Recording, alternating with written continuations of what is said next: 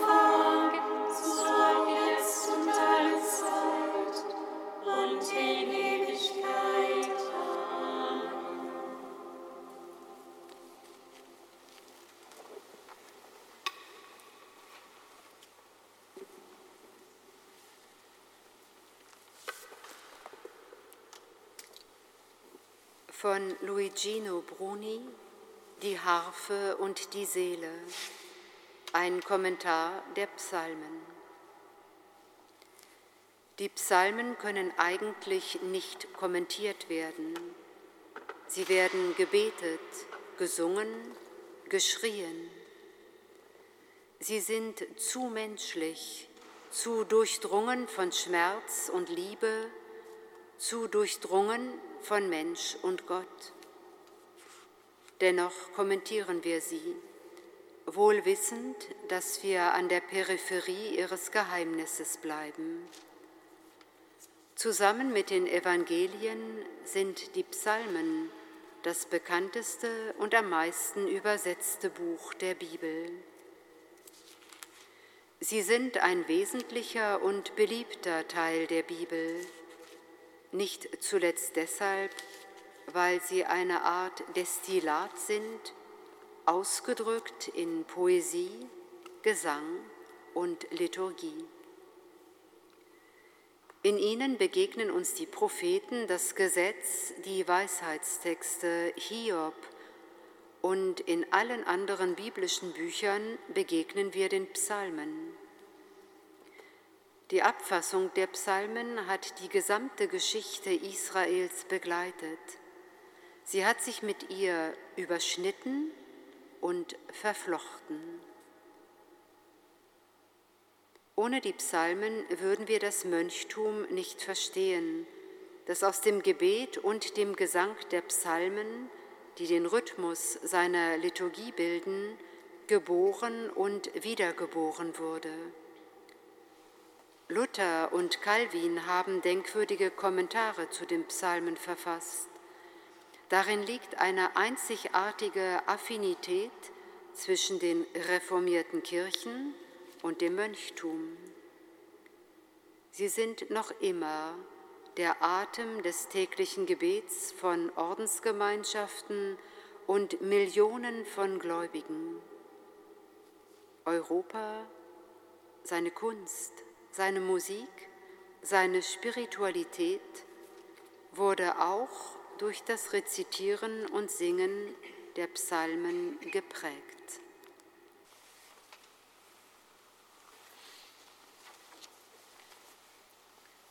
Es genügt.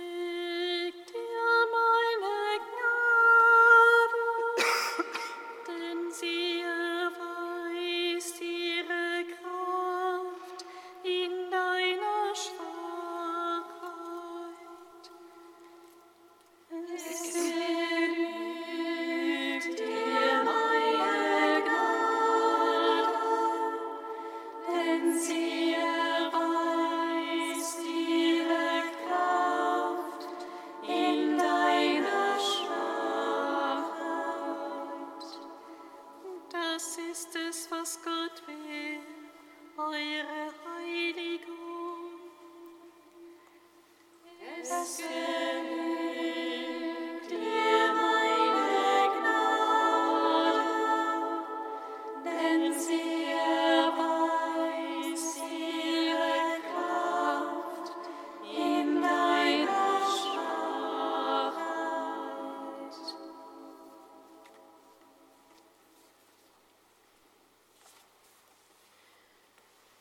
Lesung aus dem ersten Brief des Apostels Paulus an die Thessalonicher.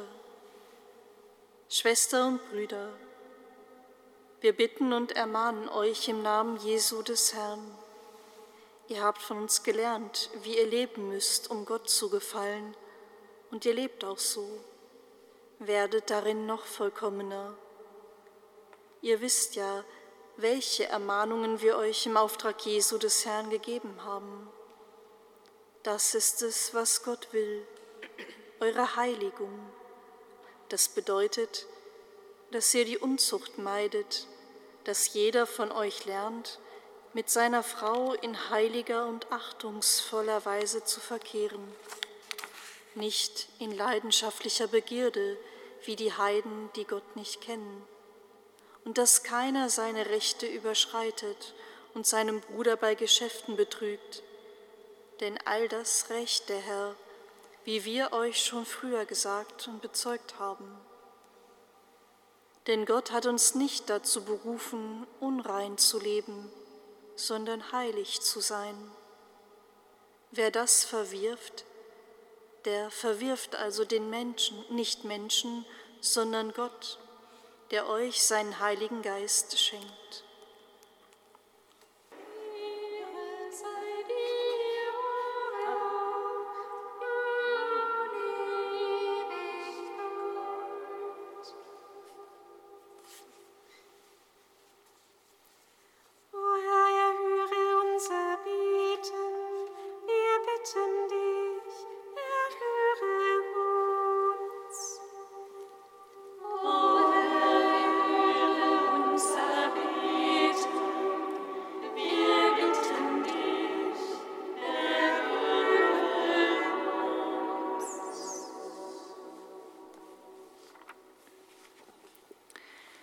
Christus, unser Herr, von dir kommt die Fruchtbarkeit all unserer Mühen. Öffne die Menschen unserer Zeit für das immer neue Wehen deines Geistes, so dass Altes verwandelt und Neues gut gegründet ist und deine Botschaft des Lebens auch heute noch berühren und verwandeln kann.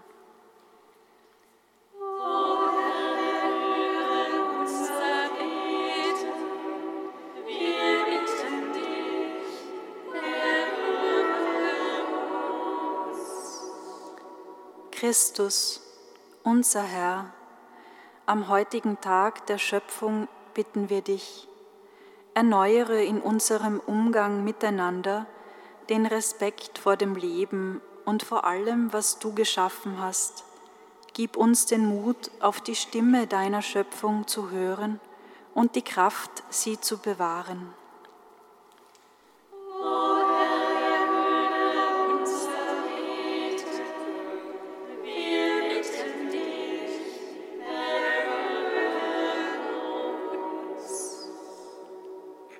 Christus, unser Herr, du hast gelebt, was du gesagt hast.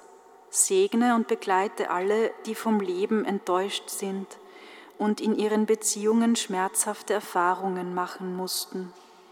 Befähige sie zu Schritten der Versöhnung und der gegenseitigen Gastfreundschaft.